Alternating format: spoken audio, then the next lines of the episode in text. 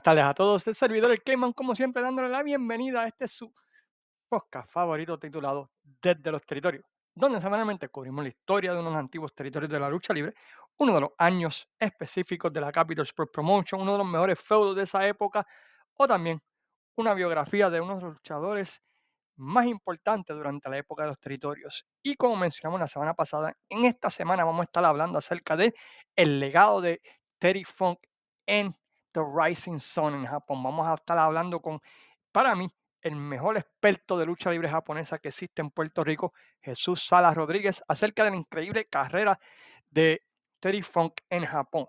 Pero antes de comenzar, queremos como siempre agradecer a las siguientes páginas por compartir y darle share al podcast, entre ellas Pride of Wrestling, Fiebre Wrestling, Forjados en el Deporte, Picos Reviews, Impacto Estelar, la página Fanáticos de la Lucha Libre O School, La Vuelta, Trifulca Media, Pro Wrestling Puerto Rico Forum, los grandes amigos de República Wrestling, que realmente pues, le mandamos un gran abrazo, siempre nos están apoyando y más importante, a cada uno de todos ustedes por sacar de su tiempo y escuchar el podcast. Como les indiqué, vamos a estar hablando acerca del legado de Teddy Funk en Japón, vamos a estar hablando acerca de algunas de sus mejores luchas, cuáles son algunas luchas que ustedes deben de buscar en YouTube para ver. Estaremos hablando acerca de cómo él ayudó a cambiar la filosofía de All Japan en los 80.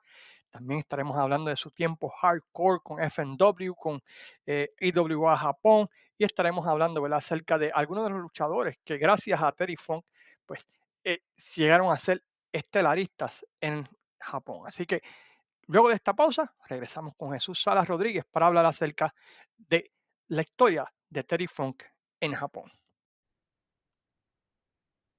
Como le indicamos en la pausa, vamos a estar hablando acerca del legado de Terry Funk en Japón y para eso tenemos nada más y nada menos que la persona que yo considero el número uno en cuanto a conocimiento de lucha libre japonesa, especialmente en la era de los territorios y una persona que en mi opinión, debe hacer un podcast algún día de la historia de Japón y los mejores feudos y así por el estilo, pero es una sorpresa que le tiré ahorita, ¿verdad? Pero conmigo está esta noche el gran Jesús Salas Rodríguez. ¿Cómo estás, hombre?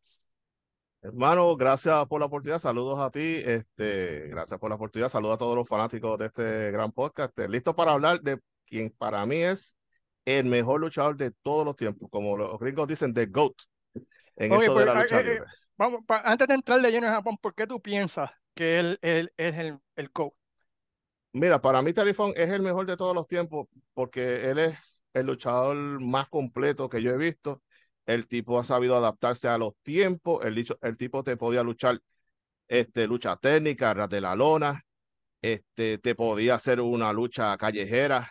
El tipo sabía transicionar diferentes estilos el tipo tenía unas facciones, unos manerismos, unas formas de vender los golpes, de, de básicamente este, expresar con su rostro, pues, la frustración, el coraje, el struggling eh, durante la lucha, el tipo haciendo promo. Lo mismo te puede hacer una promo que tú podías decir, yo quiero abrazar a este hombre, decirle qué grande eres, y a los cinco minutos tú querías sacarle los ojos al maldito por la forma en que pues se volvió así como un demente. Este, tú lo hablaste en el pasado episodio, en los territorios cuando estaban en la Florida. Yo recuerdo este video, esta lucha que él tuvo contra Manny Fernández, que él le ganó a Terry Funk en esa lucha y después le hicieron esta entrevista backstage que posteriormente se usó en WWE cuando estaban hablando de Terry Funk, ¿verdad? Cuando le saltaron a Hall of Fame de cómo ese hombre se volvió un lunático, a pegar, a agarrar todo lo que encontró, a tirarlo por todas las paredes y estaba, estaba descontrolado. Ese tipo de luchador bien creíble, bien loco, bien demente, que tú no sabías qué esperar de él. Mira si el compromiso de ese hombre con el deporte era tan grande. Yo no sé si tú te acuerdas, en una ocasión en la Florida, él hizo esta promo, que él cogió este aceite Quaker State y se lo viró en la cabeza y después cogió y, a, a echarse tierra encima Dice, ahora sé cómo se siente ser un floridiano puerco, es un, como él dijo, un cracker. Este, A mí me dio una risa tremenda y lo peor del caso es que por causa de haberse tirado ese aceite de motor en la cabeza, él se tuvo que japar la, la chola porque no, el, el pelo quedó es un desastre. Sí, el aceite quedó es un desastre y se tuvo que japar y de la noche a la mañana apareció en el Japón coco pelado. Este, Inclusive así- creo que le afectó también uno de los ojos, ¿no? También porque le cayó en los ojos También, él seguía de- hablando. sí, y, y- y lo puede ver en el video cuando él pija, como el ojo le empieza, ay, como que le empezaba a arder y siguió la promo haciéndola como no si nada. Y el tipo tiene, pues para terminar, ¿verdad? Mi disertación, este, dos Hall of Fame careers. Sí. Eh, básicamente, la de lo- el área de los territorios, donde fue campeón de la NWA, donde fue uno de los mejores luchadores de esa era, y posteriormente la carrera post-territorio, que fue su, la mayor influencia en la lucha hardcore. Hasta el Ujú. sol de hoy, se puede decir. Inclusive yo creo que él es inspiración para el mismo Mick Foley, que considerando, uh, está en el Mount Rushmore de la lucha hardcore. Pues, si vamos a poner a alguien número uno en ese Mount Rushmore, es Terry Funk. Exacto, y vamos a hablar acerca de, de una, la lucha que, que llevó el hardcore a Japón, ¿no? Más adelante, ¿no? En, en este podcast, una de las luchas más famosas de él, ¿verdad? Que, y, y la razón por la cual se hizo esa lucha, no. Para, para mí Terry Funk es, es de los, siempre diré que Ric Flair es el mejor, pero Terry Funk está ahí en, en, en ese, en ese monte, en el Mount Rushmore, porque otra vez, poder hacerlo de técnico, poder hacerlo de rudo, poderlo hacerlo con el sketch que él tuvo, especialmente lo que fue desde el del, 70, del 65 al, al, ¿qué? al, al, 80, y- al 86. I mean, el tipo tuvo una- un sketch bárbaro, como poco. eh, el tipo lo hizo, fue booker, eh, fue promotor. eh, el tipo hizo de todo en el negocio y como tú dices, fue uno de los pocos que supo evolucionar y ver por dónde iba el negocio y ver qué cambios tenía que hacer él para mantenerse vigente. Y eso es algo bien raro en un luchador. A veces vemos luchadores que 20 años más o menos con el mismo gimmick, pero él no, él evol- evolucionó de una manera a través de su carrera, ¿verdad? Que, que, que lo hacen sí, tiene que estar en el Mount Rushmore, en mi opinión. Una Este, al cosa que tú mencionaste en el pasado episodio fue que él, cuando vio que el programa de Georgia Championship Wrestling apareció en Amarillo, dije, oh, oh, yo creo que ya es hora de que salgamos el territorio porque por aquí es que va el futuro de la lucha libre. Y una cosa que yo supe hace poco, que yo no sabía, es que él también pronosticó lo del streaming. Sí, este, en la lucha libre, cuando estaba en Ring of Honor, cuando tuvo un tiempito en Ring of Honor, él se lo Ujú. dijo a los muchachos camerinos, pero este, algún día en el futuro vamos a ver las luchas transmitidas, eh, básicamente lo que tenemos ahora, que es el streaming. Él lo, él lo dijo también en aquel entonces, tipo era un, era un genio, de verdad que y, y en su libro él también predijo que la que la UFC iba a tumbar a la lucha libre. Este, y, y así fue. Cuando él vio el primer evento de UFC, dijo, ellos están haciendo lucha libre mejor que nosotros estamos haciendo lucha libre, ¿no? Y él, so, no, en su libro, una de las cosas que tú ves es que como él predice muchas de las cosas que, que, que ocurren, ¿no? Y no, el tipo era un, un genio. El tipo, bueno, sigue siendo un genio. Es uno de los tres campeones viajantes mundiales que todavía tenemos en vida, ¿no? Este, su hermano, Ric Flair y, y, y él, porque lamentablemente los demás, ¿verdad? Pues ya han fallecido. Alguien me dijo Ron, Ronnie Galvin, pero Ronnie Galvin no viajó a los territorios, ¿no? Simplemente No, no, no, ya, fue Jim eso ya el título no, no era lo que era. Eh, pues, el último, realmente el último gran campeón viajero fue Ric Flair, Ujú. Y fue el, más, el, el que tuvo el sketch más duro de todos.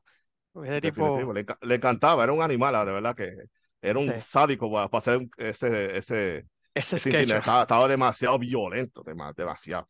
Ya, este, so, los Funk llegan a Japón al año- en el año 1970 pa- trabajando para la empresa de Japan Wrestling Association, en donde la estrella era Riki Dosan, ¿correcto? Eso es así, este Ricky Dozan, el padre del puroresu en Japón. Eh, y eso lleva a una asociación, ¿verdad? Básicamente entre el territorio de Amarillo y Japan Wrestling Association, ¿no? Este, por esos primeros años. Y vemos varios luchadores japoneses, bueno, y después se, un- se unieron, ¿verdad? A, a All Japan. Pero que vemos a- e- ese intercambio de talento, ¿no? Entre el territorio de Amar- Amar- Amarillo, Texas, con Japan Wrestling Association. Ca- eh, muere Ricky Dosan, ¿verdad? Y todos sabemos más o menos. Este, ¿puedes explicar un poquito cómo fue que él falleció para aquellos que nos escuchan por primera Bueno, vez? Eh, la historia de- dice que Ricky Dozan parece que tuvo esta discusión con este miembro de la Yakuza, ¿verdad? En esta barra, en este pop, por decirlo así. Y este, pues, fue acuchillado, ¿verdad? Eh, Fue apuñalado en ese, en ese lugar, pero no fue la puñalada lo que lo mató. Aparentemente fue que él contrajo una infección. Parece que no se trató bien la herida que tuvo y eh, falleció. Fue básicamente falta de cuidado médico. más bien quizás de su parte, quizás él fue un poquito negligente en ese sentido. Ya, porque, dice que después se fue a beber, ¿no? Después y todo lo demás. Y, Inclusive, supuestamente el miembro, ¿sabes? en el Yakuza, eh, la gente de alta jerarquía se disculpó con la, con la familia de él, por lo que esa persona que era de un bajo rango, por decirlo así, pues le hizo a él. Y ahí fue que comenzó pues la caída de Japan Wrestling Association, desde lo que conocen básicamente de esa compañía, saben que las dos principales estrellas locales eran Giant Baba y Antonio Inoki. Que eran una pareja, que, eran una pareja y habían el campeonato internacional y los Funks le habían quitado a ellos los títulos, ¿no? En una ocasión y luego se intercambiaron. Eh. Ah, luego de eso, pues hay, la división, se forma All Japan, se va New Japan y, y algo curioso pasa, los Funk y la NWA, básicamente, los Funk toman la decisión, pues básicamente la NWA lo sigue por el poder que tenían los Funk en la NWA. Se van con Baba. ¿Por qué tú crees que, que ellos eligieron irse con Baba en vez de con Inoki? Honestamente, yo pienso que es porque algo que mucha gente no sabe es que Antonio Inoki trató de hacer como un golpe de Estado dentro de Japan Wrestling Association y falló, fracasó en ese sentido.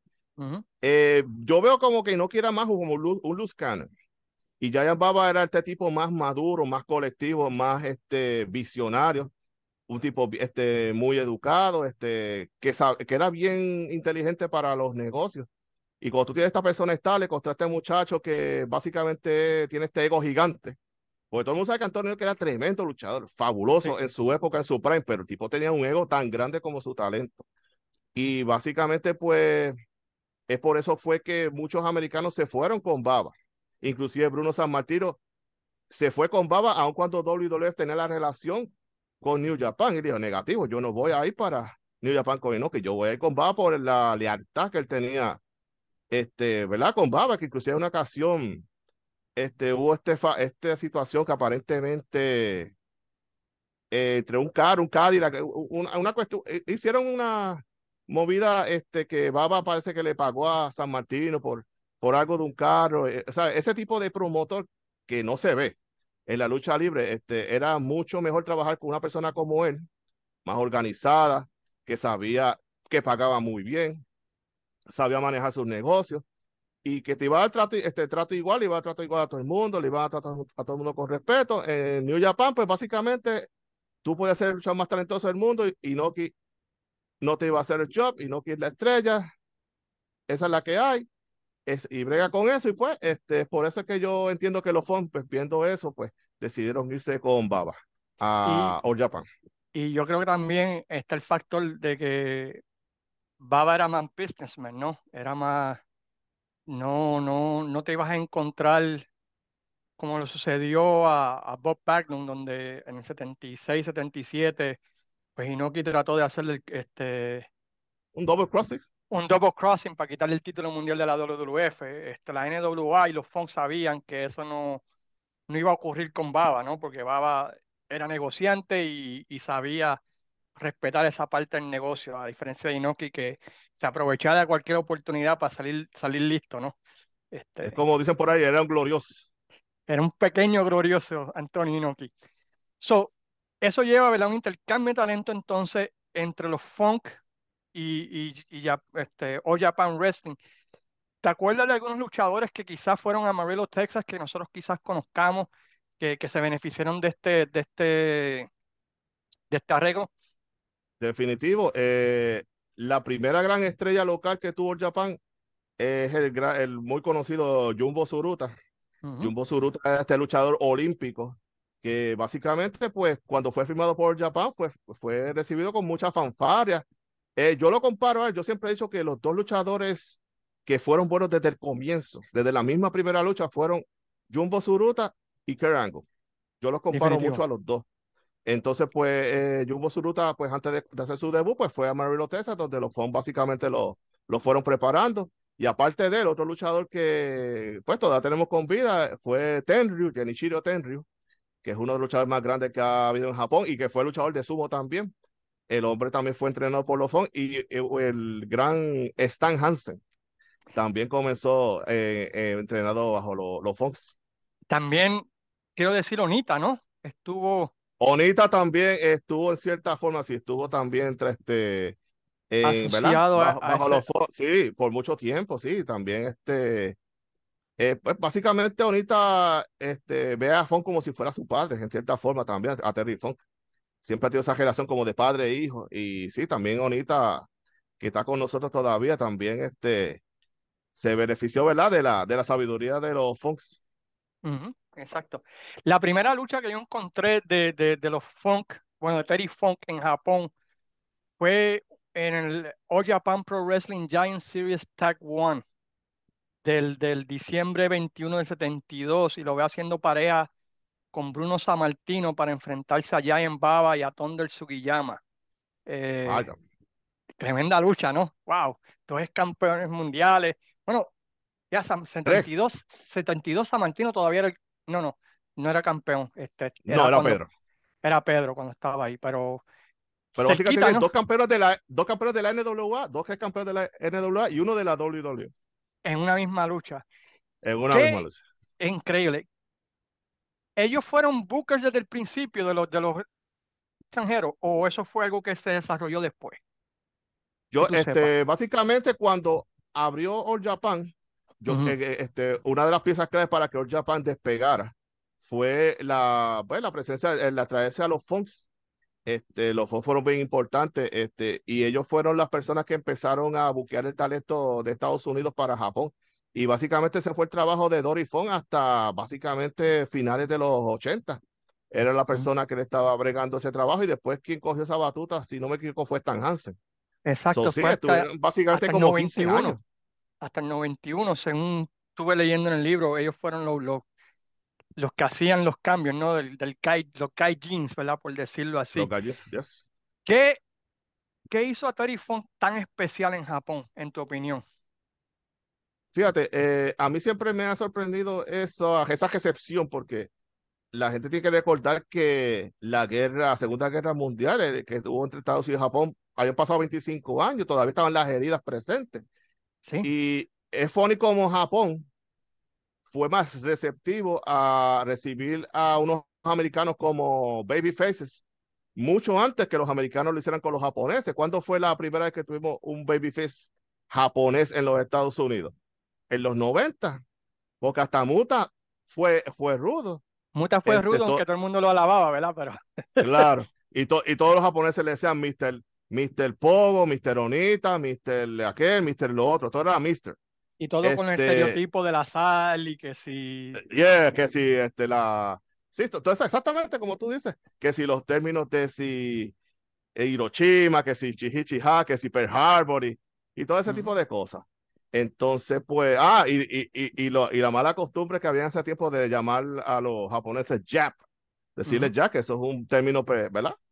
Este, que en estos tiempos no se, no se puede decir, punto. Ujú. Este, y entonces, yo eso- veo esa recepción a Terry Funk y a Dory Funk, y eso me recuerda como los Beatles llegaron a los Estados Unidos. Eso fue una locura total.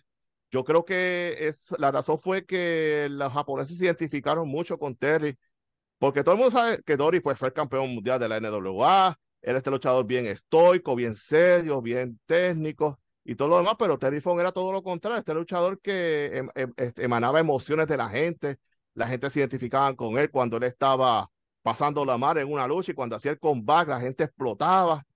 La gente yo creo que veía mucho de ellos mismos en, en Terry Funk. Este, Terry Funk fue tan bueno convenciendo a la gente, ¿verdad? Con sus gestos, con sus manerismos, con sus expresiones durante la lucha y sabía meterse la gente en el bolsillo. Yo creo que la gente pues, en- entró en amor con él, el hombre, este, y cuando ese- esa, esa pareja venía, eso la gente no los soltaba, los abrazaban, los tocaban, los agajaban. Y, y tú veías a los ahí- John Boy pe- peleando con, los- con los fanáticos, tirando puños, como que dice, ya, salte en medio, ya, chicos, ya. Hay un famoso video que sale Terry Funk y, y como que todo el mundo así encima de él, una de las cosas más espectaculares que yo he visto. Y yo creo que eso fue en parte lo que lo hizo, porque eh, el, el tipo te vendía el sufrimiento, o sea, él, él- él sabía pelear como el underdog, ¿no? Desde abajo, ¿no? Este, parecido Sí. como a, pa- pa- para la gente de Puerto Rico, como Shane, ¿no? Que, que sabía vender y vender y vender y vender y vender hasta que hacía el Sí. comeback. O sea, yo creo que eso es algo, ¿verdad? Pues que los japoneses quizás Y, y también yo creo que ayudó mucho que ellos también batallaron en contra de otros americanos durante ese tiempo, que no simplemente era con japoneses. Y yo creo que los japoneses se pudieron identificar con ese espíritu de never die, you know, de, de, de no morir. No Sí, sé si tú estás de acuerdo. El fighting Sí, el spirit. fi- y no, y otra, y otra cosa, eh, el hecho de que Baba pues, los trajera a ellos, los pusieran a técnicos, es como decirle, Baba a decirle a la gente, hizo que este, son parte de nosotros. Y básicamente, ok, si Baba los ve con buenos ojos a ellos, pues nosotros los vamos a ver con buenos ojos también. Yo creo que eso ayudó también. Y como tú dices, ellos este, durante ese tiempo no solamente pelearon con japoneses, pelearon con varios luchadores este, americanos o canadienses este, del lado técnico que Ujú. fácilmente usted podía ver este, esas luchas de ensueño, este, luchadores de NWA contra luchadores de AWA o de la misma WWF en aquel, en aquel entonces. Este, y esas luchas de ensueño que se dieron entre ellos, pues ellos veían que eran, eran uno de nosotros y vamos a respaldarlos. Sí, y, yo creo que, que también ayudó ese aspecto, ¿no? De que muchos de estos luchadores americanos venían rudos a insultar a, a, a los americanos, ¿no? A los japoneses, y ellos estaban ahí para defenderlos, ¿no? Este, y representar a los japoneses en esas luchas. Estamos hablando de gente como Killer Carl Claus, este, Jim Dillon, este, Jerry Briscoe, Luke Graham. Mean, un quién es quién, un montón de Hall of Fame, hermano, que, que lucharon en, en, en Japón. Eh, ¿cuáles son algunas de las luchas que tú piensas que son de las más famosas que tuvieron los Funk durante esta época de los 70 en Japón, si, te acuerdas de alguna de ellas? Bueno, yo diría, la gente debería buscar las luchas de ellos contra Jumbo Suruta y Baba. Cuando Baba todavía podía meterle en el ring, cuando Suruta era un prodigio en aquel entonces, este, esas luchas fueron excelentes luchas y por ese fue por el lado técnico, por el lado, ¿verdad? Bonito de la lucha. Entonces está el otro, el otro lado, cuando tenían que meterle mano a Dula de Butcher y a The Chick Ujú, y todo el mundo sabe que esas luchas, eso, eso era una carnicería, una, un, un, bueno, un desmadre, por decirlo así, un- por decirlo así. Este, esa gente pues rompía las reglas, hacía lo que le daba la, la gana, el árbitro no podía pararlo. Y eso era cuando Abdullah era Abdullah de verdad, era, era, y a, y a De Chico todavía le quedaba algo, pero tenía la experiencia y, y eran unas luchas que la gente, eso era un hit asqueroso, de verdad. Pues les voy a dar cuatro, cuatro fechas que pueden buscar en YouTube. Creo que están todas en YouTube. Está la de diciembre 15 del 77, es Abdullah the Butcher y The Chick contra Dory Funk y Terry Funk. Está la de septiembre 12 del 78, que es Abdullah y The Chick contra Dory Terry Funk. Tienen dos el 15 de julio del 79 y la del 12 de diciembre del 79, que ahí donde Abdullah se vira, si no me equivoco, a técnico, ¿no? Por, por un periodo Correcto. contra, contra, contra los Chicos. Hay cuatro luchas entre ellos. Hay otra lucha de diciembre a 14 del 77, que es, oh, perdón, no, mala mía. Diciembre 6 del 77, que es Billy Robinson y Horse Horseman contra Dory Funk y Terry Funk, una lucha súper científica. Y en el 76 hay una lucha el 17 de julio, que es, como tú mencionas, Jumbo Suruta contra Terry Funk este, en All Japan. Eh, en los 80 ocurre algo bastante interesante, ¿verdad? Y, y- y es lo que queremos cubrir. Eh, aparece, ¿verdad? New Japan con nuevas fuerzas. Aparece la figura de Tiger Mask, ¿no? Eh, durante el 81, si no me equivoco. Finales del Sí, 80, correcto. principios del 81. Y el tipo, pues levanta a New Japan, ¿verdad? A, a- a niveles increíbles, ¿no? Por decirlo Sí, así. fue una, fue una, fue una sensación, una sensación. El tipo hizo una carrera Hall of Famer básicamente dos años. Así de grande fue él. Y la influencia de él que él tuvo junto a Dynamite Kid en, en todavía al, al día de hoy, en la parte de los cruiserweights, en los lightweights, este, empezó con Tiger Mask. So, Terry Funk hace dos cosas, bueno, hace tres cosas como Booker en ese periodo del 80 y 81 que muestra lo increíble que era. Ah, lo primero que hace es, ¿qué es lo que hace con Abdullah the Butcher cuando él regresa a Japón para tratar de, de parar el, el, lo que estaba haciendo New Japan en ese tiempo con Tiger Mask? Si Este, en aquel tiempo, si no me equivoco, ellos dieron El- el palo que nadie se esperaba y firmaron a Stan Hansen. bueno, pues eso viene después, pero ellos tuvieron la lucha donde Abdullah le mete con el tenedor, ¿no? Ok, Eh, ok, sí, sí, sí. Sí, que eh, básicamente, básicamente casi le arrancó el brazo con el tenedor. Exacto, y Porque, eso causó un impacto tan increíble, ¿verdad? Porque no se había visto algo así en Japón, habían visto sangre, pero ese estilo hardcore así de Abdullah con el tenedor dándole y sacándole el brazo y yo creo que todavía hasta el día de hoy tiene todavía esa cicatriz. Sí, yo no lo Este, dudo. Yo no lo dudo. Este, ahí se fueron bien a lo, bien a lo extremo. Bien a lo Bien extremo. extremo. Este, y básicamente Terry salió un momento de la lucha para vendarse el brazo y qué sé yo qué. Después este, la gente esperaba que no iba a volver. Y cuando el tipo regresó por ahí para abajo, aquello quería explotar. Y eso fue un centro desmadre, de verdad que fue eh, eh, posiblemente de las luchas de, de ellos dos, esas dos parejas, esa fue la mejor de todas. Sí, exacto. Y eso llevó sorpresivamente a que Inoki diera el palo del año y se llevara a Abdullah para New Japan en- amparado ¿no? en, ese, en ese feudo que le dio credibilidad a All Japan. Y All Japan pues estaba en las cuerdas, ¿no? Porque estaba Tiger Mask, Abdullah debutando contra Inoki, ¿verdad? En New Japan. Y vienen los Funk, ¿y qué es lo que hacen entonces? Que fue lo que mencionaste ahorita para, para contrarrestar y darle el palo a New Japan. El Lariat llegó a All Japan.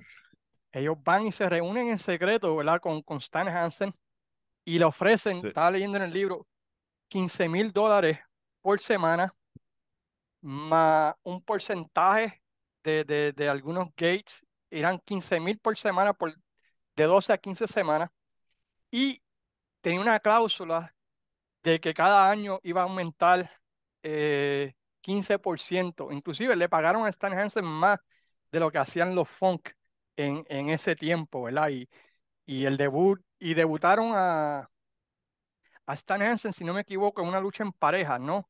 Es. Este, Si él apareció, Era- la- de cuando la- él apareció, la gente, ¡oh! Pues se emocionó porque, wow, espérate, ¿qué pasó aquí? Stan Hansen llegó aquí. Ah, y otra cosa que, se, que hay que mencionar, a él le pagaron un bono de 10 mil pesos por firmar también.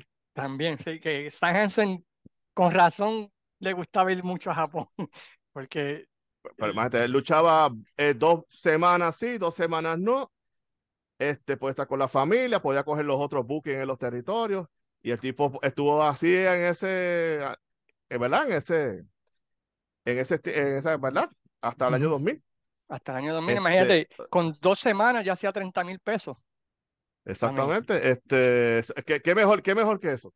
Esa que- es básicamente el, el calendario perfecto por luchador. En aquel tiempo Exacto. los territorios que estaban luchando casi todos los días. Ah, no, he luchado dos semanas, me voy dos semanas para mi casa si quiero, y si quiero coger booking en Georgia o en Puerto Rico o aquí o allá, pues lo cogía sin ningún problema y hacía y, y comandaba más dinero porque él pedía ya una cantidad mucho más alta, con el beneficio de que tampoco tenía que hacer el job, porque Ujú. eh, si había este, periodistas japoneses cubriendo el evento en Georgia o en Puerto Rico, eh, no puedo hacer el job, papi. I'm sorry for you, pero ah, not Ya. for me. Exacto, esa era la misma, básicamente la misma regla que tenía Bruiser Brody, ¿no?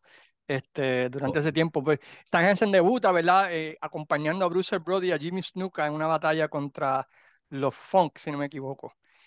Y luego de eso, pues Terry Funk hace, hace un anuncio, ¿verdad? Que, que causó revuelo en, en Japón, ¿no? Y anunció en el 81 que se iba a retirar, ¿no? Eh, y eso causó, y, y estaba leyendo en el libro, y no sé si tú sabías esto, eh, que él tuvo un plan de dos años a largo plazo su retiro.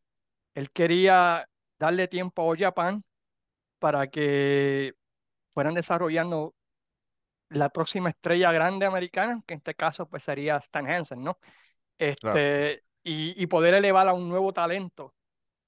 Y por dos años básicamente eh, se bildió, ¿no? Este famoso retiro eh, de, de Terry Funk y ocurre en el 83. ¿Qué, tú- qué memorias tú tienes de, ese, de, ese- de esa lucha de retiro en, en, que ocurrió en, en el 83 en Japón? Eso fue bien emotivo. Era los Fon contra Hansen y Terry Gordy, que en aquel momento era pues, un luchador joven que estaba en ascenso. En Estados Unidos ya estaba aprobada su, ¿verdad? su calidad, su valor, pero en Japón todavía no.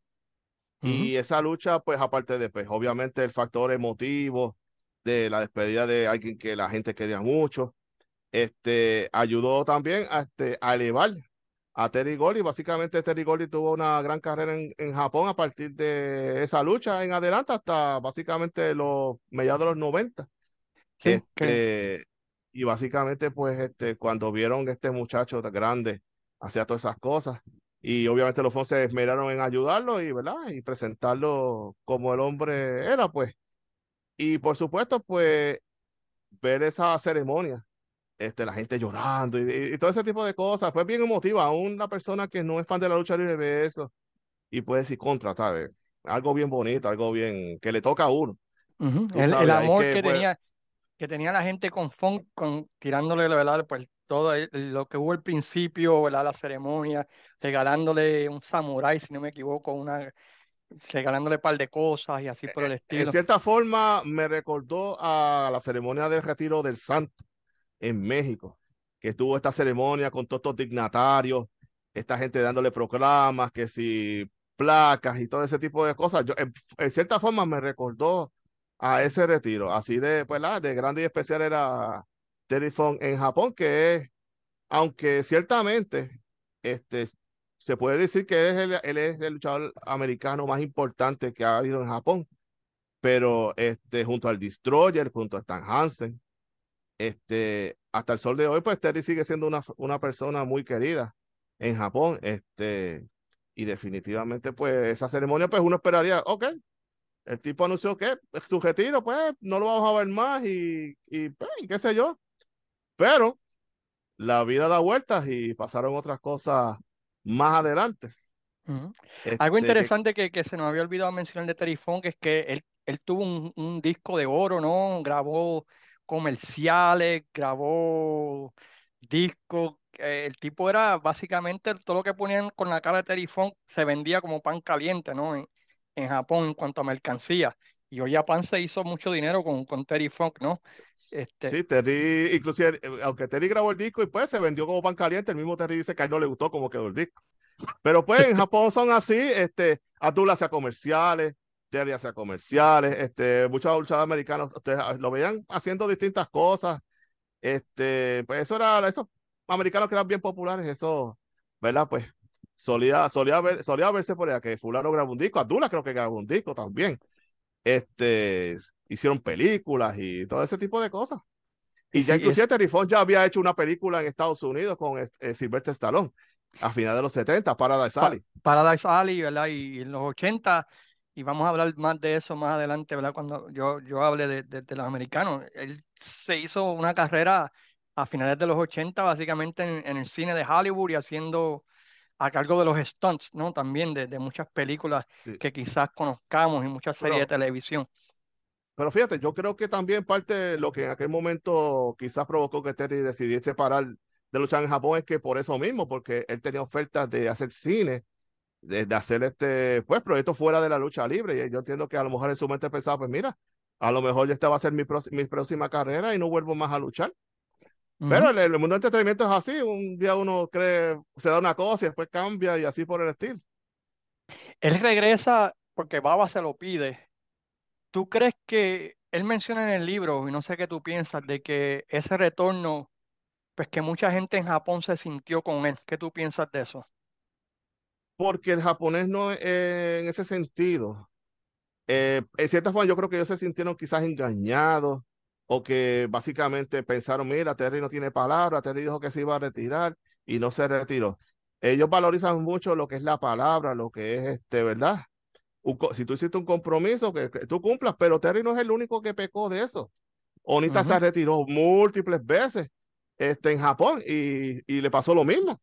Cuando él regresó, ¿verdad? Esto, ¿verdad? Esperando que me vaya fuera de tema, pero cuando Onita anunció su retiro, este, él volvió al año siguiente y la gente no lo recibió de buena manera, lo abuchó en, varias ocasiones. Este, es básicamente la idiosincrasia, la cultura, ¿verdad? De la gente en Japón. Ya. Él, a varias luchas ahí durante ese tiempo de su retiro, si te acuerdas, del 80 al 83, que tú quieras recomendar, ¿qué, qué luchas tú, tú te acuerdes que pues quizás puedas recomendar. Está la lucha de ese retiro, ¿no? Es que esa hay que recomendarla claro. por cerrado. Hay eh, una lucha entre él y su hermano. Tori Fong y Terry ah. Fong lucharon. Sí, cierto es. Eso fue en las finales. En el 81. en el 81, cierto es, cierto es que fue la primera lucha entre hermanos y es una muy buena lucha, mano. Y, te voy a decir este más, la gente, la gente no quería que lucharan entre sí. La gente quizás no lo recibió como a lo mejor ellos esperaban, pero es porque pues el amor que le tenían no querían que ellos lucharan entre sí. ¿Qué pero, fue lo que pues, llevó esa hicieron- lucha? ¿Tú te acuerdas? ¿O fue Realmente, simple- no, yo creo que pues, a lo mejor, mira, vamos a, lu- que se tiró, le vamos a luchar entre tú y yo, qué sé yo. o Eh, quizás, eh, o quizás lo que estaba ocurriendo en, o en, en New Japan, ¿no? Con, con Tiger Mask y con, También con que hacer algo que impactara, algo que, eh, oh, espérate, ¿sabes? Que desviara como que la atención de Tiger Mask, porque Tiger Mask estaba llevando toda la atención. O ya, este, All Japan no tenía cruiserweights. Todos eran hombres grandes, hombres eh, pesados. Este, esa lucha tipo, lucha rápida no se daba. Muchos de esos luchadores pequeños, lo que hacía el Baba es que los mandaba a los Estados Unidos para coger un poquito de experiencia. Y si acaso le entendía que lo podía usar en All Japan, lo traía para atrás. Si no, pues quédate por ahí, nene. No te necesito. Gracias por nada. Y eso fue básicamente, pues tenían que hacer algo de impacto, algo shocking. Y pues se fueron por esa vía. Entonces hicieron la lucha entre los dos hermanos. Si, si quieren ver, yo sé que en Puerto Rico, pues la pareja de Bruce Brody y Stan Hansen eh, es básicamente un dios, ¿no? Por decirlo así. Hay dos Ah, Eso le luchas, plasticazo a todo el mundo. ajá, pues ellos tienen dos luchas, Bruce Brody y Stan Hansen contra Dory Funk Jr. y Terry Funk, que también vale la pena ver. Una el diciembre 13 del 82 y la otra el, el 20 de marzo del 83. Eh, son un par de luchas, ¿verdad? Que, que, que deben de chequear. Hay otra lucha entre del Entre 7 Brody y Terry Funk. Brody Terry Funk, que fue julio, julio 12, no, diciembre, diciembre 7 del 82, perdón, diciembre 7 del 82, Bruce Brody contra Terry Funk. Ellos tuvieron varias, fíjate, ellos tuvieron un par de, tuvieron una en el 81 también, este, tuvieron buenas, hay una, si no me equivoco, que, que Bruce Brody le da una, una tunda a Terry Funk o a, y eso lleva a la Sí. lucha en parejas, ¿no? Sí, es correcto.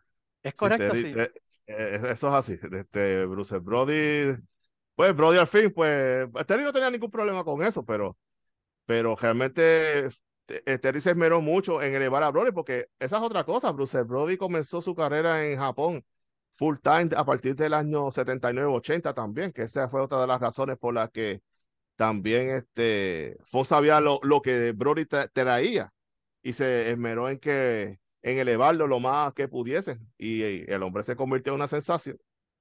Si tú miras, e- ellos los Funk elevaron a, a muchos americanos, este, a Brody, este, a Jimmy Snuka, A eh, Snuka, sí. a Terry Goldie, Stan Hansen, este, ellos elevaron a un quién es quién de, de, de los luchadores, ¿no? En, en, en- también en pareja a Doc Furnas, ¿no? Y a, Y a Phil LaFleur, los, los Bulldogs. El mismo se me olvidó ahorita, Mil Máscaras y Dos Caras ya, eh, también. Hasta los llevaron, hasta, hasta lucharon, hasta los John Blocks tuvieron lucha contra los Fox. hasta Carlos Colón que hizo ahí, ¿no? En All Japan. Eh, pues, oye, fíjate, yo nunca vi una lucha. eh, eh, que- y fíjate, Carlos Colón era rudo en All Japan. Que a lo mejor una lucha de Carlos Colón y Abdullah de Butcher contra los Fox. que hubiera pasado ahí? Amor quizás se dio, pero no está en video. No está en video no, no encontré un re- Eso estaría, estaría fenomenal. Y algo Eso que, que- interesante. Y eso estaría demasiado interesante. Algo que caracterizaba el producto de, de, de All Japan y también el de New Japan, ¿por qué no? Era la, la calidad de, de, de la producción de los programas. Tú los miras y estaban bien adelantados. A mí, tú miras una lucha de 72 y parece que fue grabada Hubiera una lucha de los 50 y parece que se grabó 30 o 40 años después. La calidad es, es increíble, de verdad que esa gente en eso se adelantaron a todo el mundo en aquel entonces, en guardar ese footage y la calidad es cuidarlo. impresionante y cuidarlo. cuidarlo, Se ve y- impresionante, impresionante, bien brutal. So, a finales de los 80 vemos que básicamente pues el único territorio que, que, que Funk trabaja así full time es Japón, ¿verdad? Básicamente, o Japón. Este, ¿qué es lo que lleva a, a- al final de la relación entre ellos y Baba? Si, si, si tú Lo sabes. que pasa es que en aquel tiempo ya estaban subiendo estos muchachos que comenzaron en los 80 como Misawa, Kenta Kobashi, Akira Taue, Toshiaki Kawada y entonces mucho de ese cambio se dio cuando Tenryo, que era uno de los luchadores principales de la compañía, se fue de All Japan. Entonces, pues Baba tuvo que cambiar su filosofía. Tenía que, en aquel tiempo All Japan había muchas descalificaciones, muchas luchas este, que pues que terminaban así en countouts porque Estilo Baba más quería americano. proteger, Era más, más- correcto, más- porque tenía estos, estos americanos bien importantes y quería proteger los egos básicamente de ellos, este, en cierta forma, ¿verdad? Para seguirlos trayendo. Y él básicamente cuando Tendry se le fue, su luchador que estuvo con él por más de 15 años, él decidió cambiar la filosofía de la compañía totalmente. Y dijo, no, ahora adelante todas las luchas van a terminar por conteo, una, dos y tres limpios, todo el mundo tiene que hacer el job. Y entonces ahí tuvo que, forzadamente, obviamente Brody ya había fallecido, este, y entonces pues los territorios habían muerto en los Estados Unidos, la calidad que estaba llegando no era la misma, este, porque estaban en WWF o estaban en, en WCW, en WA. Entonces, pues vamos a coger estos muchachos, lo que le llamamos después los Four Pillars, y los vamos a elevar. Y cambió el, estilo inclusive de lucha, ¿no? ¿Cómo es que ellos le bautizaron ese estilo? Este... Ah, sí, este, eso se llama Strong Style, eso tiene un nombre. algo de Road, me caso en nada, ahora no me acuerdo el, el nombre. Este. Anyway, anyway. Ah, se me fue, si me acuerdo ahorita lo digo, pero el hecho es que los funk ya van a luchar más viejos y entiendo yo que Baba entender que ellos no encajaban en ese nuevo estilo, este, donde pues obviamente necesitabas más, con más agilidad, con más rapidez, este, con otro tipo, con otro set de, de técnicas y qué sé yo qué, como pasó con, con The Chick, llegó un momento en los 80 que Baba dijo, mira, no voy a traer más a The Chick, ya The Chick está fuera de época. Para nosotros no puede contratar estos tipos grandes este, no, se, no se va a ir creíble. Básicamente. Sí, sí, el, el cambio del 83, cuando dejó de usar a Duchi, cuando dejó de usar a, a varios luchadores, ¿verdad? De, la época de los territorios. a, Bobo Brasil, gente así, este, de los 60, 70. Este, al mismo este, papá de Kelly Von Erika, este, Fritz. El patriarca de los, ya, Fritz, exactamente, también un que ya.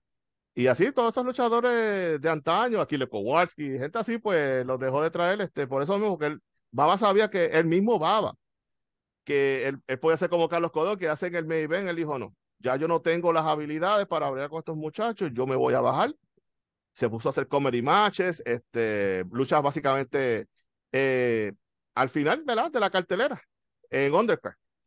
Hasta si el, si el mismo jefe admite que ya no está, ¿verdad? En condiciones para estar en el tope, pues los otros, pues, pues tú tampoco, pues Terry Dory, pues mira, yo estoy, voy a estar en otra era, y pues, me voy a ir por esta dirección. Y entonces este Hansen pues fue de los, como el estilo de Hansen cuadraba con ese estilo, pues entiendo yo que por eso Baba le dejó entonces la responsabilidad de estar buqueando los americanos. Y eso lleva, bueno, y Dory Funk ya para el 91 pues básicamente estaba casi retirado, ¿no? Este, 91-92. Terry Funk estaba en Estados Unidos básicamente semi-retirado, lo que hacía era luchas independientes aquí y allá. Pero vemos un cambio de personaje de Terry Funk y lo vemos ahora luchando para un estilo totalmente diferente. ¿Cuál es el próximo paso de Terry Funk en Japón? Básicamente después de esa corrida, pues Terry Funk sabía que tenía que evolucionar, eh, las lesiones estaban ahí, era una persona mucho más mayor. Y pues para continuar su carrera en Japón, ¿verdad? Por la persona que le pagara más dinero, pues empezó a irse por el lado hardcore empezó a irse para FNW. En FNW, este, Onita hizo esta gran cartelera en el Kawasaki Stadium, en el aniversario de la compañía, y él básicamente puso esta lucha contra Terry Funk. Supuestamente, según el libro, ¿verdad? De Terry, creo que supuestamente a él le ofrecieron 20 mil dólares por hacer esa lucha. Y básicamente la lucha lo que duró fueron 15 minutos. O sea, Terry se tuvo 20 mil pesos en 15 minutos por hacer esa lucha. Este, ¿verdad? Un loco, solo un loco puede hacer una cosa así, pero por 20 mil pesos, pues, eh, yo creo que. Cualquiera. Whatever, why, not? ¿Qué puede pasarme? Entonces, pero que supuestamente Onita no le pagó el dinero completo. Y entonces ahí fue que él se fue para IWA Japan. Ahí que tuvo el feudo con Cactus Jack. Hicieron aquella lucha, este, que Terry y, y, y Cactus Jack casi se matan en esa lucha porque fueron explosivos y todo este tipo de cosas. Y por ahí se fue básicamente Telefón, este, y obviamente pues fue uno de los mayores propulsores de ECW. Este, cuando ECW básicamente comenzó en el 93. Fue realmente en el 92, pero el 93 fue como, como que empezó, él, él fue que en ese año se incorporó y comenzó entonces a, ¿verdad? También estuvo trabajando Memphis, este, hizo la lucha de Getiro de Carlos, la primera lucha de Carlos Colón de Getiro la hizo contra Terry en aniversario. En el 93. Este, y básicamente, pues por ahí se fue hasta el año, hasta los 2010, por ahí más o menos. Ya, 2017 creo que fue su última lucha que hizo pareja con The Rock and Roll Express contra Lawler, Tommy Gilbert y no me acuerdo contra quién más. Creo que fue la última lucha de ellos. ¿No fue Bill Dundee? Puede ser que haya sido Bill Dundee. Este, ¿tú crees que eso, ese, ese, ese run de, de hardcore afectó su legado en Japón o lo hizo aún más especial para la gente japonesa? Eh, todo depende del gusto del fanático, pero yo entiendo que eso lo catapultó más y ahí comenzó su segundo run de Hall of Fame, porque ya él tuvo entonces una carrera ahí de básicamente de 10 a 15 años, eh, haciendo ese estilo de lucha entre ECW, entre, entre con FNW, con IWA, este, Japón, inclusive cuando él vino a Puerto Rico con IWA, que hizo sus últimas luchas en Puerto Rico para el año 2001. En una de, por cierto, en una de esas carteras yo estuve presente, que luchó con Huracán Castillo Jr. Este, yo entiendo que, pues, eh, y él y otros luchadores que trabajaron con Baba en aquel tiempo, este, se fueron por el mismo camino. Básicamente son personas que todo lo que saben es lucha libre y para extender su carrera, pues se fueron por el lado hardcore, que es un estilo que aunque es más arriesgado, pero es menos punitivo para el cuerpo. Y eso fue lo que hizo Telefón. Y mientras estuviese pagando bien, ¿por qué no? Sí, exacto. Y so, ¿qué, para los que escuchan este, este, este, este podcast, quizás que quizás no sepan mucho de Terry Funk en Japón, ¿qué deben de, buscar, qué deben de, de, de, recordarse de esta parte de su carrera, ¿no? Sí, en tu opinión de la lucha, ¿verdad? De su periodo hardcore. La lucha con Onita en el 93, esa lucha estaba muy buena. Tiene, tiene, hay mucho, pues, típico de Onita, que es mucho drama, este, pues, mucha, novela. Mucha, yeah, mucha novela, exacto. Bien, este, dramático de parte de Onita, este, la lucha contra Cactus Jack, este, en IWA hubo este torneo de, ¿verdad? De lucha hardcore, este, básicamente, de King of the Death Matches. La final fue Cactus Jack y, y, Terry Fong. y ya los dos están de por sí fastidiados en la final. Y esos dos se tiraron en un luchón de cuatro pares. Este, cualquier lucha de Cactus Jack y Terry Fong en IWA eh, Japan es altamente recomendado. Este, también Terry Fong ahí volvió otra vez y tuvo su lucha con The Chic este, en FNW. Y no, no sabía eso, fíjate, no, no, no, sabía de eso. Ellos, ellos, ellos tuvieron, creo que fue para el año 94, 95, casi en el último año de, de Chic luchando, ellos tuvieron este, su lucha eh, también. Va a tener que chequearla, esa, este, esa, no sabía, no sabía de esa, fíjate. Porque yo te voy a ser sincero, yo, yo ese periodo de, de lucha hardcore, como no me gusta mucho, este, hardcore por ser hardcore, pero yo no, yo no seguí mucho ni a FNW, ni, ni a IWA Japón, ni nada de eso, este, para serte sincero. no sabía de esa lucha de, a mí sabía del King of the Dead Match porque cuando salió todo el mundo lo quería comprar, ¿no? En RF Video. Eh, sí, el eh, trading ese, ese fue bien popular. Ese, ese fue uno de los más populares. La lucha con Onita, ¿no? De explosivos también fue, era era una de las primeras cosas que te ofrecían en type trading, ¿no? Que tú tienes, bueno, pues yo tengo la lucha de front con Onita, qué sé yo. So, por eso las vi, al igual, ¿verdad? Que la lucha de alambre de púa con, con Sabu en ECW. Este, esa era otra cosa que te vendían en type trading, pero... Hay otra, hay otra lucha que yo voy a recomendar también, ahora que me acordé. Esta lucha fue en pareja, fue en el aniversario de FNW, pues eso fue el año después que Onita se retiró en el año 96, si no me equivoco. Es después de los territorios, pero si es, lucha esta lucha la tienen que ver porque esta lucha quedó en la madre. Es Terry Fong y Mr. Po contra Hayabusa y Masato Tanaka. Este, esa lucha, bueno, tan, tan mala fue para Hayabusa, este salió con unas lesiones, unas quemaduras bien severas, estuvo fuera varios meses por causa de esa lucha. Este, es bien sangrienta, hay muchas, hay explosiones, es un desbarajuste, pero es tremenda lucha. Es bien recomendada. Búsquenla por ahí. Es en el Kawasaki Stadium, año 96, en el aniversario de FNW, que en aquel entonces vendría siendo el aniversario número 7, si no me equivoco. Búsquense en esa lucha, que esa lucha está en la madre también. Eso lo voy a ver ahorita que terminemos tú y yo, entonces voy a buscarla en YouTube. Porque otra vez, de, ese periodo de, de, lucha hardcore y de, de death matches y qué sé yo qué, yo, yo me mantuve muy alejado de eso por alguna razón, no me, no me llamó la atención, es bueno saber eso. Y Masato Tanaka, siempre he sido fan de él, Amén. El hombre cogió unos sillazos de madre.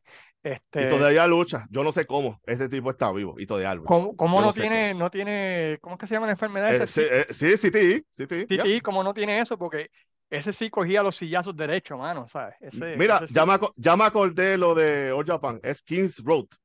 Kings Road, ese, ese estilo. Porque en los 80 ellos tenían un estilo y después, ¿verdad? En los, en los 90 cambiaron con los cuatro pilares y, Sí, y- eh, All Japan en los 80, 70 eran bien ameri- americanizados y ya luego en los 90 pues se fueron en ese concepto de Kings Row, Strong Style. Hasta el sol de hoy es una influencia que todavía hasta el sol de hoy lo vemos en luchadores locales como Reckless Harry Williams, que es loco con ese tipo de lucha. Él, él- él es Ujú. bien este, fanático de ese estilo de lucha. Y eso es lo que a mí me gustaba más de All Japan en, en los 70 y 80, eh, porque era más americanizado. Era la mezcla de Japón, el estilo fuerte Sí. de Japón, pero americanizado. Y tú podías ver, como tú mencionas, Dream Matches. o- Los otros días estaba viendo una, era este, Dusty Rose contra Hulk Hogan en Japón. Tú sabes que yo dije, diablo, tú sabes. Hecho, es- eso, ese, ring- ese ring podrá aguantar esos dos egos. Pero, pero, pero. Se daban y, y tenía esa combinación. Y siempre me gustó tengo más. esta. A mí me gustó esta. más, a mí me gustó más All Japan hasta que debutaron pues los, los, los tres mosqueteros, ¿no? De New Japan, que era Chono, Hase, Este, este, sí, Hashimoto y Muta. Hashimoto y Muta, ¿no? Este, cuan- ya Ya. cuando ellos, ellos debutaron, porque otra vez yo súper, súper fan de, de Muta, ahí fue que cambié mi, mi alianza, ¿no? Y me fui con, con New Sí. Japan porque me gustaba más el estilo que, como tú mencionas, el King of the Road, que ya de adulto pues en- descubrí la, la maravilla que era Misawa y, y Kobachi Sí. y, y esos Gracias. Esa es la única cosa que yo le puedo agradecer a Aleph, a Aleph Video y a, Yeah. a- y al tipo que no vamos a mencionar, ¿verdad? Eh, es que yo descubrí a, a All Japan este, gracias a esos videos. Sí, Este, Misawa, Kobachi eh, y ese ahora estuvo espectacular. Esa década de los 90, las dos compañías, New Japan y All Japan, estaban en la madre. Cualquiera de las dos que fuera fanático usted, usted estaba viendo un, un- un producto fabuloso. especialmente lo que es del 92 al 97, eso era, eso era crema.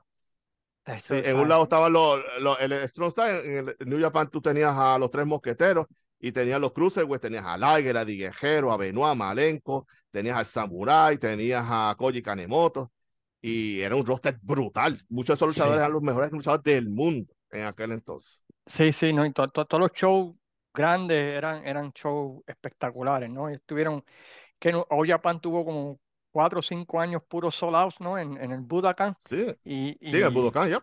Eso es así. Inclusive se este, tiraron una cartelera en el Tokyo Dome y metieron casi 60 mil personas. y New Japan con su, su, este, no, pero ese periodo, para mí siempre en ese periodo de, de- y otra vez, porque tenían la influencia de Terry Funk y Dory Funk Booking, y era un estilo que me hacía más sentido que las loqueras que hacía Inoki allá con, con, Sí, que, que si peleaba con un kickboxer, con un boxeador, que si peleaba con el judoka este, y si con el gran Antonio, y, esa es lo que era. Sí. La cuestión es, a mí, lo- a mí me gustaba mejor Japan porque en All Japan tú podías ver a fulano ganarle a sutano sin ningún problema. En. All- New Japan lo único que yo me quejo es que tú tenías los tres mosqueteros eh, comiéndose los nenes crudos, llevaban de Inoki y Inoki les ganaba. Y yo, Sí. really, dude, come on. Tú sabes, llegó un momento que Inoki como que, ah, tú sabes, ya como que es hora que te salgas para el lado y deja a Ujú. estos muchachos, eh, ¿verdad? Brillar y qué sé yo qué, y eventualmente lo lograron, pero se requirió que Inoki se retirara finalmente y se fuera para que finalmente se diese eso. So, palabras finales, Jesús, acerca de, de, de Terry Funk en Japón. Este, en Japón, eh, la- lo más grande que usted puede lograr, este, lo logró de Destroyer y es porque se casó con una japonesa y vivió muchos años en Japón, que es la, la gran orden del emperador. Aparte de eso, yo no sé de un luchador americano que haya logrado el nivel de popularidad, de cariño, de aprecio eh, que logró Terry Funk. Eh, ese es el, el, co- el compliment más grande que yo le puedo dar a Terry Funk en Japón.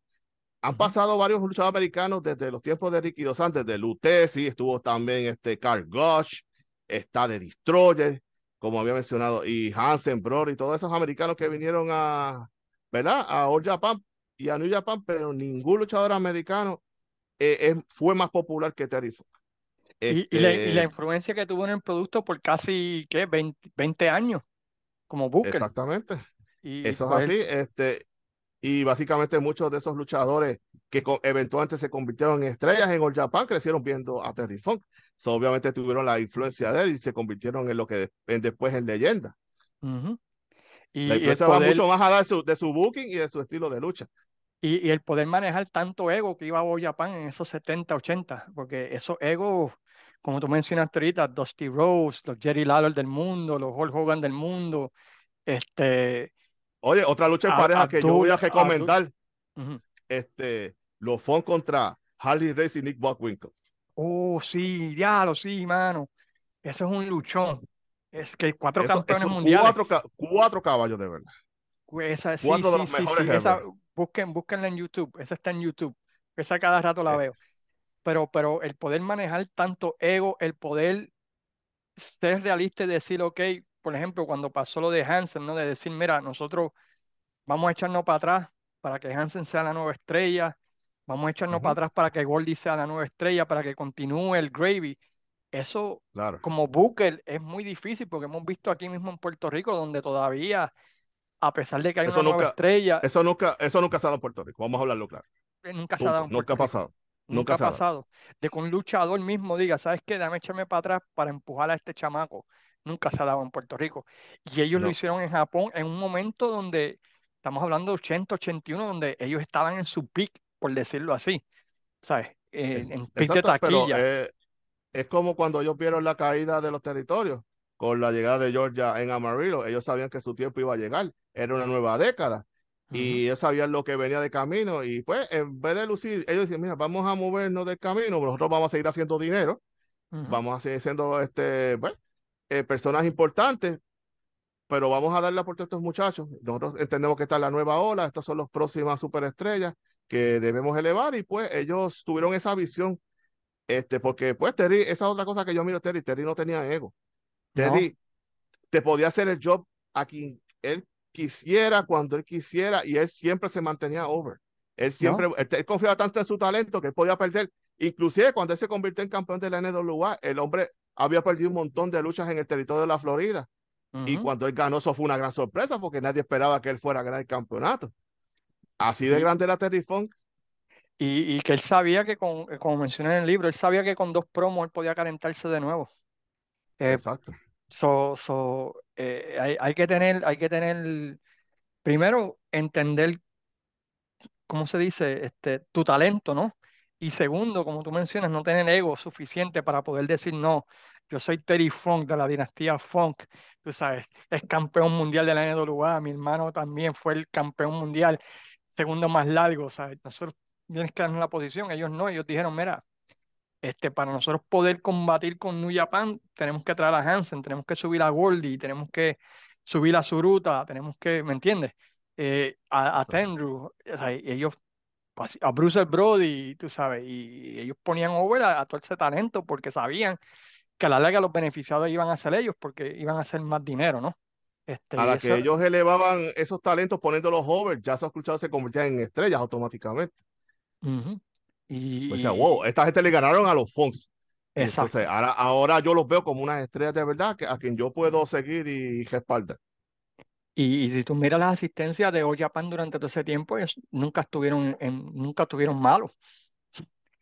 No, ellos, esa gente estaban haciendo dinero como uno te mete, tan así que una cosa buena del cambio de Abdullah a New Japan indirectamente nos ayudó a, nosotros aquí en Puerto Rico, porque ahí fue que nació la, la historia del campeonato de la WWC, que posteriormente se convirtió en el, exactamente, en el campeonato universal posteriormente. Fue gracias indirectamente a ese cambio. O sea que Terry Funk indirectamente causó la creación del campeonato universal, si lo vamos a ver. Sí, porque ahí fue que ah, se creó el título Fantasma del Caribe, ¿no? Este, que tenía Dula para unificarlo con el Dinoki y de ahí salió, ¿verdad? Pues el IWGP, ¿no? Este World Title, qué sé yo. Pero sí, ¿sabes? Si, si, sin ese brinco, quién sabe, ¿no? ¿Qué hubiese pasado? ¿Cómo hubiesen inventado el campeonato mundial de la WWC? Porque fue un campeonato ficticio que se inventaron allí en Japón, para que sepan. ¿no? fue, no fue algo que se inventaron acá, ya eso venía de Japón y, y se lo robaron de allá. y, ¿sabes? Y, y, busque, y pueden buscar las revistas que se han posteado. En la, Un saludo a la página de historia de la, de la lucha de Puerto Rico, que salió esa en la revista que decía Dula derrota a Inoki en Japón. Claro, en aquel tiempo no había forma de accesar este, ¿verdad? la lucha en Japón y uno se lo creía, pero ahora que nosotros sabemos la historia, dice, eh, Inoki le va a hacer el job a Dula, really? no, no, no, eso, el único que le hizo el jab fue a, a, a, Vader, ¿no? En cinco minutos y se formó el, el eh, de las bien pocas veces, por eso la gente se, se molestó, que cómo va a ser, que cómo este tipo le ganó a Inoki, que sé yo, que este tipo está ahí. Eh, la gente no le, no le hace el job ni a Muta, ni a Chono, ni siquiera Fujinami, que estuvo con él tantos años. No, pero llegó Vader, pum, lo levó lo inmediatamente. Exacto, y eso vamos a hablar quizás tú y yo en otro podcast futuro, a menos que tú, como siempre te digo, tienes que hacer uno de, de Japón, chicos, tú tienes, tú, tienes, tú tienes la habilidad para hacer uno de Japón y hacerlo interesante. gracias, gracias. Este, bueno, Jesús, muchas, muchas gracias por, por tu ayuda con este podcast. Eh, ¿Dónde la gente te puede conseguir, mano? Si quieren saber de tus cosas. Sí, bueno, por lo menos yo tengo eh, una página en Instagram eh, que de lucha libre exclusivamente, que se llama Jesús Wrestling.84. Eh, ese es el nombre porque ese fue el año que empezaba el lucha libre, el año 1984. Jesús Wrestling. Un año, ¿sabes? Ya, eso es así. Este, y punto 84. Y en Twitter, pues me puede conseguir por mi nombre. Eh, puede marcar este Salas underscore Rods Ahí pues solo postear muchas cosas de lucha libre, también de otras cosas, pero mayormente de lucha libre. Ahí me pueden conseguir y con mucho gusto. Pues, muchas gracias otra vez Jesús. Y nosotros nos despedimos, ¿verdad? La semana que viene, donde vamos a estar cubriendo otro tema interesante del mundo de la lucha libre. Y eventualmente yo espero pueda poder cubrir la historia de New Japan, aunque le he rehuido a ese tema, pero quizás hable con Jesús para poder hacerlo después con más calma. Mientras tanto, me despido dándole las gracias a Jesús Sala y como siempre decimos, sayonara, amigos.